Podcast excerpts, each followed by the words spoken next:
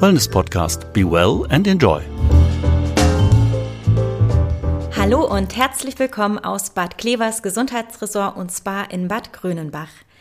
Ich bin Wipke Metzger und heute spreche ich mit Franz Angerath darüber, wie man mit der richtigen Ernährung für Wohlgefühl und die optimale Leistungsfähigkeit des Körpers sorgen kann. Franz, hier im Haus liegt ein großer Schwerpunkt auf dem Thema Ernährung. Ganz viele Menschen kommen hierher, weil sie sich mit Ernährung beschäftigen möchten. Auch wenn man in die Medien schaut, eigentlich geht es gefühlt immer um die Ernährung, um richtige Ernährung, was man ändern sollte, was man machen muss, um sich gesund zu ernähren. Deswegen direkt die Frage, haben wir heute einfach verlernt, uns ordentlich zu ernähren? Ja, Wiebke, zunächst erstmal schön, dass du da bist, dass du uns im Allgäu besuchst. Freuen wir uns natürlich drüber. Jetzt zu deiner Frage. Äh, ich glaube nicht, dass wir verlernt haben, uns ordentlich zu ernähren. Ich glaube, dass das Problem heute sogar genau andersrum ist. Wir haben heute fast schon eine Furcht, uns ernähren zu müssen, richtig ernähren zu müssen.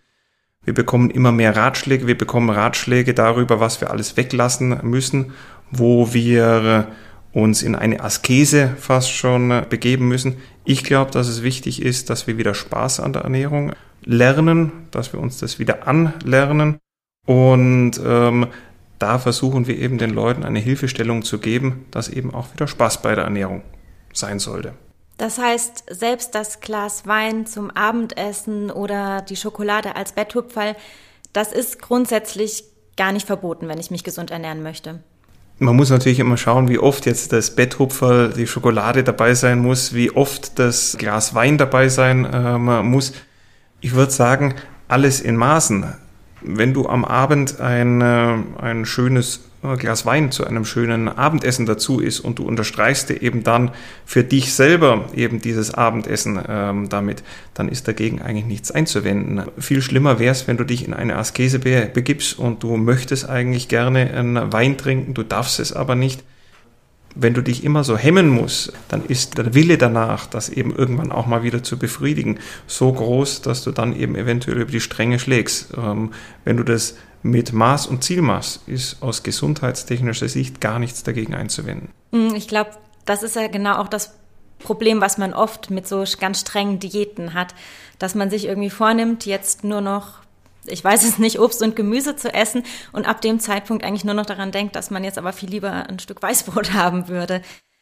Du hast vorher gesagt, wir haben schon viel zu viele Regeln und Verbote. Kannst du trotzdem so allgemein was dazu sagen, was aus deiner Sicht grundsätzlich eine gesunde Ernährung ausmacht?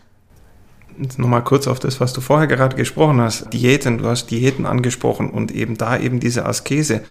Wenn man dich jetzt mal fragen würde, wie viele Leute kennst du in deinem Freundeskreis, die schon Diäten ausprobiert haben? Ähm, bei wie vielen Leuten waren sie erfolgreich? Oder hörst du das eben nicht? Ähm, ich habe schon zehn Diäten ausprobiert und bei mir hat keine angeschlagen. Ja, oder dass ich habe schon fünfmal fünf Kilo abgenommen, aber dann genau. war sie halt auch wieder drauf. Und danach zehn Kilogramm wieder äh, ja. obendrauf. Das heißt, dieser Jojo-Effekt ähm, dann.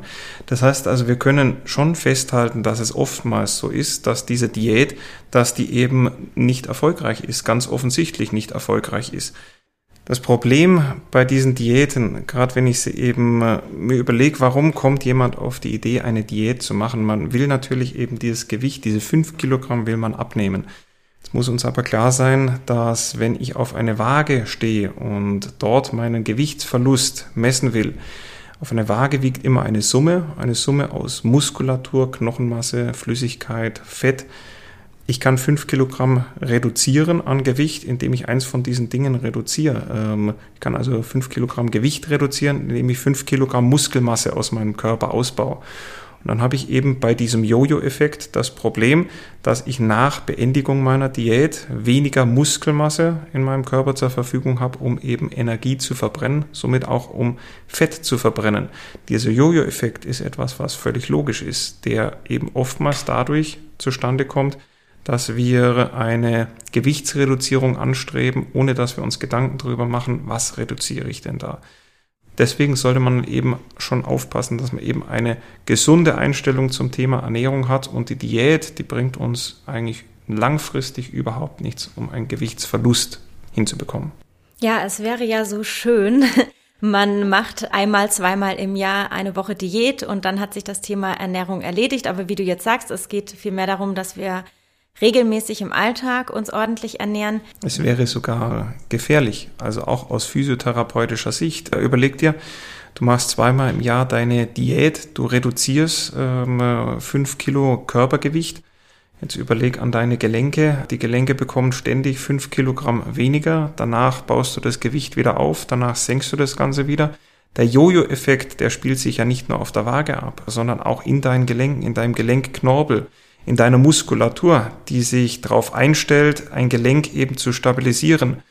Und nicht nur der Gewichtsaufbau, der schnelle Gewichtsaufbau ist schädlich für unsere Gelenke, sondern auch ein schneller Gewichtsverlust. Das heißt, ich tue meinem Körper auch nichts Gutes damit, ständig eben diese Gewichtsveränderungen zu haben. Das macht Sinn. Also machen wir erstmal einen Haken an die Diäten. Wie ernähre ich mich denn dann im Alltag am besten, damit ich nicht zunehme, mein Optimalgewicht halte oder vielleicht sogar auch ein bisschen abnehmen kann, langfristig und nachhaltig? Das Prinzip, was wir hier im Haus äh, mit sehr, sehr großem Erfolg eigentlich anwenden, ist ein Prinzip der Insulintrennkost. Was bedeutet Insulintrennkost? Die Insulintrennkost beschäftigt sich da damit, mal sich Gedanken darüber zu machen, wann braucht mein Körper denn was. Wenn ich jetzt die Ernährung mal in drei große Anteile zerlege, die Kohlenhydrate, die Eiweiße und die Fette, und ich mir dann überlege, wann über den Tag verteilt brauche ich denn diese ähm, großen Makronährstoffe, sagen wir dazu. Äh, die Kohlenhydrate sind schnell verfügbare Energie. Ich brauche Energie über meinen normalen Alltag. Das heißt also, deswegen werden wir in der Früh tendenziell bei uns Kohlenhydrat betont ähm, essen, damit wir über den Tag eben Leistung, das heißt Gedächtnisleistung, aber auch sonst Leistung unserer Muskulatur, die uns durch die Welt bewegt, dass die mit schneller Energie versorgt werden kann. Das heißt in der Früh Kohlenhydrat reich. Kannst du da direkt ein Beispiel geben, wie so ein Frühstück aussehen kann? Das kann ein Marmeladenbrot sein, das kann äh, ein, ein Müsli sein, das kann ein Birchermüsli ähm, sein. Das ist relativ facettenreich. Das kann Obst sein, ähm, Gemüse. Das heißt, das ist relativ facettenreich, wo wir im Haus, das verbieten wir nicht gänzlich. Ich habe vorher gesagt, dass eben viele Ernährungskonzepte darauf beruhen, dass der Mensch immer was verboten bekommt. Was wir aber versuchen, so ein kleines bisschen zu reduzieren, ist eben äh, Fleisch, Wurst, also die eiweißhaltigen äh, Geschichten. Das ist nicht gänzlich verboten, aber man soll eben schauen, dass man es so ein kleines bisschen reduziert. Am Abend schaut das Ganze anders aus. Am Abend haben wir auf unseren Körper Reize gebracht. Und diese Reize müssen verarbeitet werden. Unsere Muskulatur haben Leistung äh, gebracht, die müssen sich eben wieder neu aufbauen. Das heißt, dafür brauchen wir Baustoffe. Baustoffe sind die Eiweiße in unserem Körper. Das heißt also, am Abend essen wir hier tendenziell eher Eiweiß betont. In der Mitte des Tages schauen wir, dass wir eine Mischkost haben. Wir haben die ersten Reize auf unsere Muskulatur, auf unseren Körper gesetzt. Das heißt, wir müssen auch schon die ersten Reparaturvorgänge am Laufen halten. Das heißt also Eiweiße. Wir müssen aber am Nachmittag auch nochmal Leistung erbringen. Deswegen auch nochmal Energie in Form von Kohlenhydraten. Die Fette, die streuen wir immer wieder ein. Denn auch Fett, das ist ja auch etwas, was ein Mythos ist. Ähm, wir dürfen uns auf gar keinen Fall mit Fett ernähren. Muss man aber natürlich auch sagen, es ist nicht jedes Fett gleich. Beispielsweise solche Dinge wie die Omega-Fette, hast du auch schon mal ähm, gehört. Es gibt also mhm. verschiedene Fettsäuren, verschiedene Fette. Und gesunde Fette in seiner Ernährung zu haben, macht absolut Sinn. Was kann ich mir jetzt da vorstellen? Wenn du beispielsweise an die Omega-Fette äh, denkst, Omega-3, Omega-6, Omega-9, das sind so Schlachtbegriffe. Wir könnten da ganz genau drauf eingehen, aber tendenziell haben wir in der mitteleuropäischen ähm, Gegend haben wir tendenziell eher einen Mangel an Omega-3-Fettsäuren. Das heißt, wo finde ich die denn? Sind das hochwertige Öle, Nüsse? In welche Richtung geht das? Hochwertige Öle, beispielsweise ähm, im Fisch. Die Eskimos, die essen sehr, sehr viel Fisch. Im Hochseefisch, im fetten Hochseefisch finden wir relativ viel Omega-3-Fettsäuren. Ähm, wir haben das bei uns beispielsweise in Ölen. Leinöl beispielsweise hat einen relativ hohen Omega-3-Fettanteil. Und das sind eben Dinge, die wir bei uns beispielsweise äh, nutzen können. Du kennst es vielleicht auch vom ein oder anderen Hotelaufenthalt, wenn am äh, Frühstücksbuffet Leinsamen äh, steht. Das heißt also, das träufelt man sich dann eben über sein, über sein äh, Müsli drüber und sagt, das ist gesund. Der Hintergrund ist eigentlich das Omega-3. Jetzt haben wir über drei Mahlzeiten am Tag gesprochen. Wie sieht das denn aus? Wie oft kann oder sollte ich tagsüber essen und spielt da auch die Uhrzeit eine Rolle? Ja, auf jeden Fall. Ähm, und zwar, das kennt der moderne Mensch natürlich heute immer mehr, dass wir immer mehr Zwischenmahlzeiten ähm, haben. Das heißt also im Büro, da hat einer heute ein Stück Kuchen mitgenommen, die Tafel Schokolade liegt umeinander und relativ unkontrolliert ähm, bringen wir in unseren Körper eben ständig auch Energie, weil das ist eigentlich das, was wir essen, äh, Energie oder Baustoffe in unserem Körper. Was passiert im Körper dann? Der Körper produziert Insulin und Insulin ist ein Masthormon. Das heißt also, wenn ich eben durch ständige Mahlzeiten meinen Insulinspiegel ständig künstlich hochhalte, reduziere ich dadurch die Möglichkeit, dass mein Körper eben trägen Stoffwechsel, also trägen Fettstoffwechsel betreiben kann. Und deswegen sollte man die Mahlzeiten tendenziell eher reduzieren. Wir sprechen jetzt von, von einem Menschen, der die Breite unserer Gesellschaft abdeckt. Wenn wir einen Profisportler beispielsweise haben, dann schaut das Ganze natürlich anders aus. Es ist natürlich auch so, das Leben eines jeden äh, Menschen in unserer Gesellschaft schaut anders aus. Wenn wir einen Nachtschichtarbeitenden äh, haben, dann ist er natürlich anders zu bewerten als jemand, der halt einen Bürojob hat und äh, um 16 Uhr nach Hause geht. Dann wird er andere Möglichkeiten auch haben, ähm, sich da zu ernähren. Ganz grob sollte man aber sagen, man sollte die Pausen zwischen den einzelnen Mahlzeiten, die sollte man größer wählen, damit unser Körper eben auch diesen Insulinspiegel mit der Zeit einfach auch senken kann. Du hattest jetzt grundsätzlich erzählt, dass ihr hier auf die Insulintrennkost setzt. Gleichzeitig bietet ihr aber ganz, ganz viele unterschiedliche Ernährungsformen für eure Gäste an. Wenn da Interesse oder Bedarf besteht, kannst du da kurz nochmal drauf eingehen, was das ist und wann das Sinn macht? Also ganz generell, wir gehen auf jede Ernährungs-, auf jede Sonderform der Ernährung gehen wir sehr, sehr genau ein. Unsere Köche sind ausgebildete Diätköche. Das heißt also, wir haben da Möglichkeit, eben sehr individuell vorzugehen. Vom Konzept her ist es so, dass wir sicherlich auch Fastenkuren bei uns im Haus durchführen. Ähm, für wen ist so eine Fastenkur beispielsweise etwas? Wenn eben, wie wir am Anfang schon angesprochen haben, dann doch mal die gesunde Ernährung in Anführungszeichen verlernt worden ist, äh, weil eben sehr, sehr viel unkoordiniert äh, im Alltag gegessen wird, durcheinander äh, gegessen wird, dann bietet so eine Fastenkur auch mal die Möglichkeit, so etwas wie einen Reset-Knopf zu drücken. Für mich der größte Vorteil an solchen Fastenkuren, an FX Meyer Fastenkuren beispielsweise, die wir hier im Haus durchführen, ist das, was im Kopf passiert. Das heißt also, das Lernen, das Schmecken ähm, von, von Geschmäckern wieder, das ist etwas, was da dabei passiert. Man mm, hat da dort bei einer Fastenkur natürlich immer weniger zum Essen. Das Ziel ist immer nicht das Abnehmen.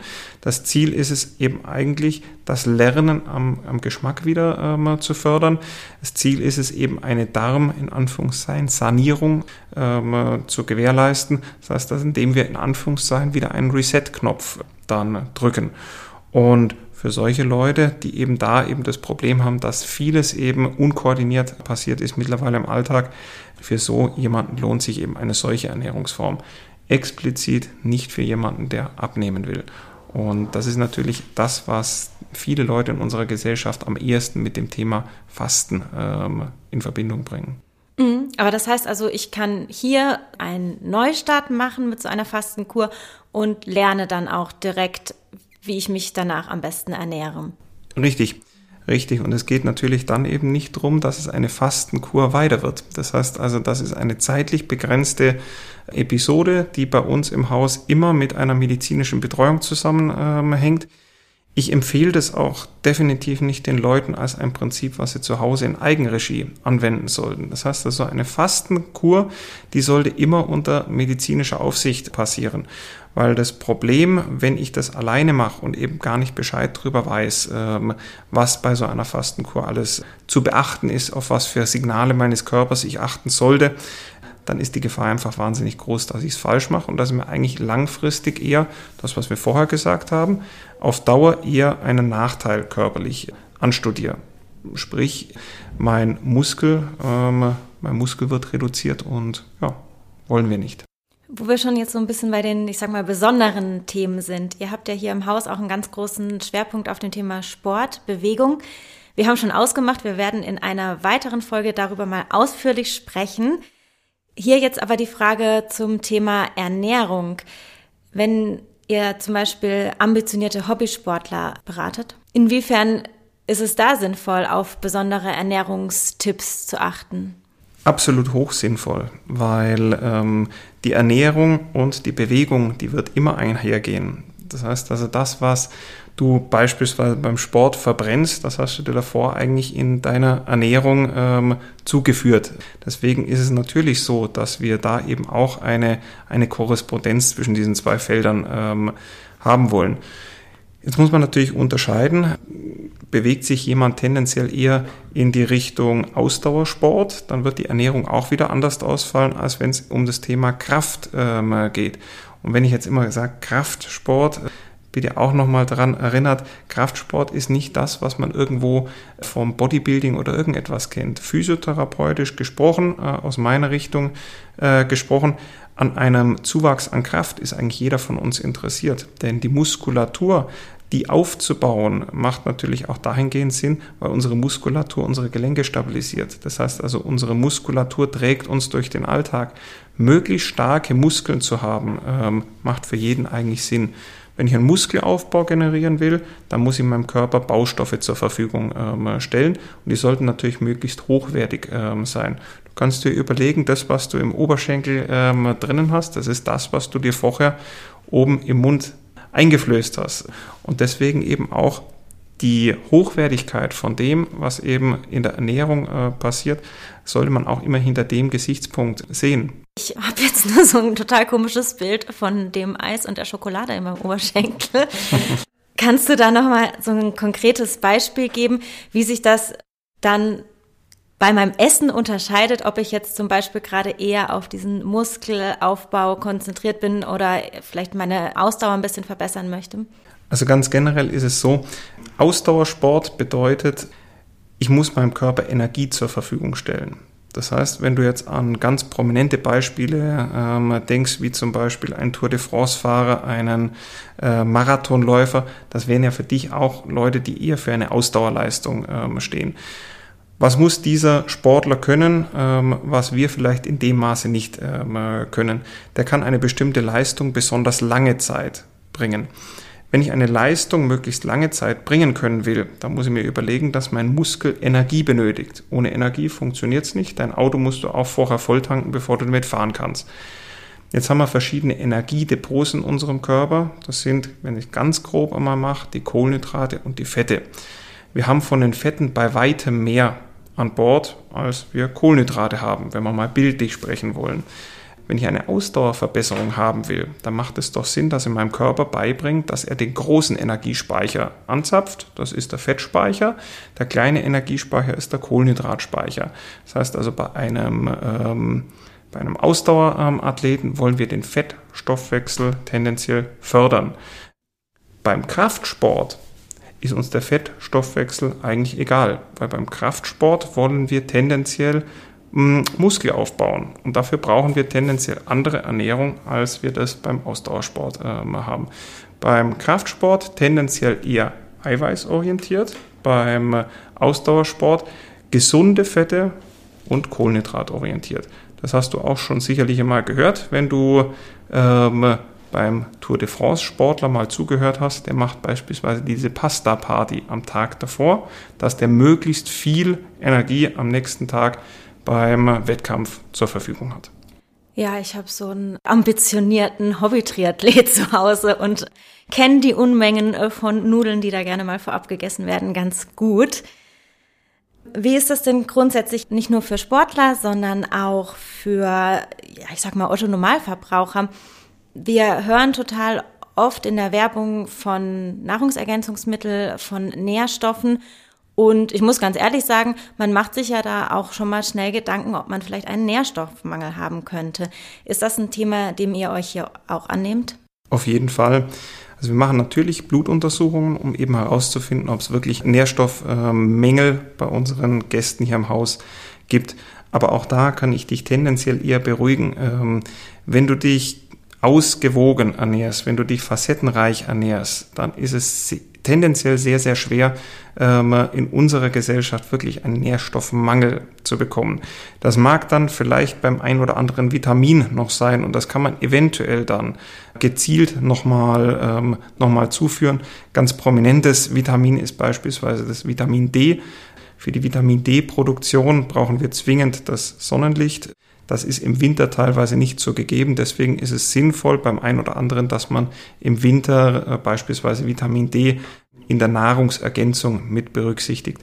Ähm, bei ganz, ganz vielen Leuten ist das Thema Nahrungsmittelergänzung ähm, aber ein großes geworden, was von außen eben eindoktriniert wird. Und wenn man sich überlegt, wie viele Pillen mittlerweile geschluckt werden, ist es eigentlich schade. Mir geht es da eigentlich eher darum, dass man eben wieder das Verständnis für eine, für eine ausgewogene Ernährung ähm, herstellt und da eben ja, Wissen den Leuten ähm, äh, vermittelt. Wie kann ich es eben zu Hause angehen?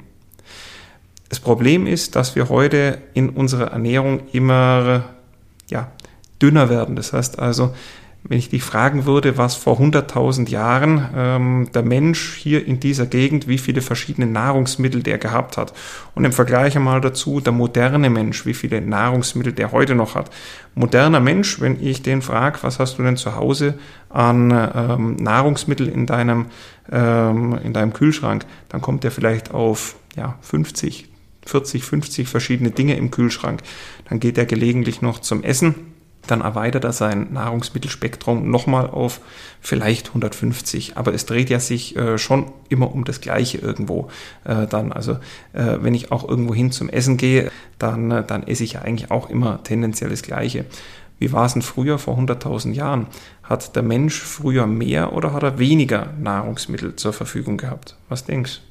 Spontan würde ich jetzt mal sagen, dass die Auswahl deutlich geringer war, weil man ja nicht so global Sachen beziehen konnte, wobei ich jetzt schon sagen muss, so wie du es eingeleitet hast, nehme ich fast an, dass das Gegenteil der Fall ist. War natürlich eine Fangfrage bis zu einem gewissen Grad. Natürlich, die Globalisierung ermöglicht es uns heute, äh, Waren überall auf der Welt zu handeln und deswegen sind unsere Supermarktregale natürlich auch voll äh, damit. Wenn man sich aber überlegt, was der frühere Mensch, der uns natürlich sehr, sehr ähnlich ähm, war, was der im Wald alles so in den Mund geschoben hat. Wenn du dich allein schon erinnerst an deine Mutter, an deine Großmutter, was da vielleicht noch an Wildkräutern verwendet wurde äh, in der Küche, dann war das Nahrungsmittelspektrum schon mal bei weitem weiter. Wenn du das Nahrungsmittelspektrum äh, breiter machst, dann hast du automatisch, ohne dass du weißt, was die einzelnen Bestandteile dieser Nahrungsmittel sind, hast du von Haus aus eher die Möglichkeit, dass du ähm, durch einen Streuungseffekt vom einen nicht zu viel und vom anderen nicht zu wenig bekommst. Mhm. Das heißt also auch das facettenreichere Essen wieder, das Neugierigsein auf, auf äh, Speisen, das wäre was, wo ich da auf jeden Fall den Leuten empfehlen würde. Und das merken wir auch bei uns im Ausland, wenn du dir überlegst, mediterrane Kost, das gilt ja immer als die gesündeste Kost der Welt. Was unterscheidet unsere Kost von der mediterranen Kost? Die mediterrane Kost ist frisch, ist saisonal, ist regional und beruht darauf, dass eben viele Kräuter, viele verschiedene Dinge verwandt werden. Und das könnten wir bei uns eigentlich auch machen. Ähm, das ist das, was wir mit unseren Gästen hier machen wollen, durch eben Kräuterschulen, äh, durch Kochschulen, durch Ernährungsvorträge, den Leuten wieder Lust schaffen auf das.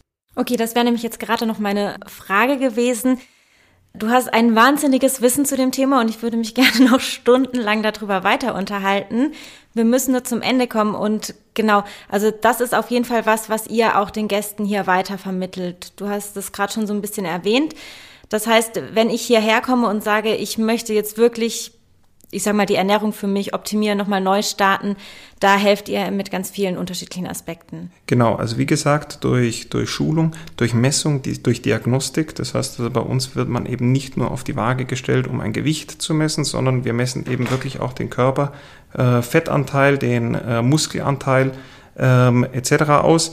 Das ist etwas, was man beim nächsten Mal, wenn der Gast das nächste Mal zu uns kommt, eben auch nochmal als Vergleich äh, ziehen kann. Das heißt, wir versuchen eben über moderne Diagnostik eben da zunächst erstmal ein Verständnis dafür äh, zu schaffen. Und dann, wie ich es eben gesagt habe, den Leuten die Angst ein bisschen äh, zu nehmen. Weil das ist ja oftmals eben so, es möchte niemand was falsch machen. Und die äh, Angst, da irgendwo einen Fehler zu machen, der lähmt viele einfach auch schon. Essen soll wieder Spaß machen, Essen soll, soll Genuss äh, vermitteln, deswegen auch gerne mal ein Glas äh, Wein, ein Glas Bier. Und ähm, wenn der Genuss wieder in den Vordergrund trifft, glaube ich, haben wir sehr, sehr viel geschafft. Das ist doch ein wunderschönes Schlusswort.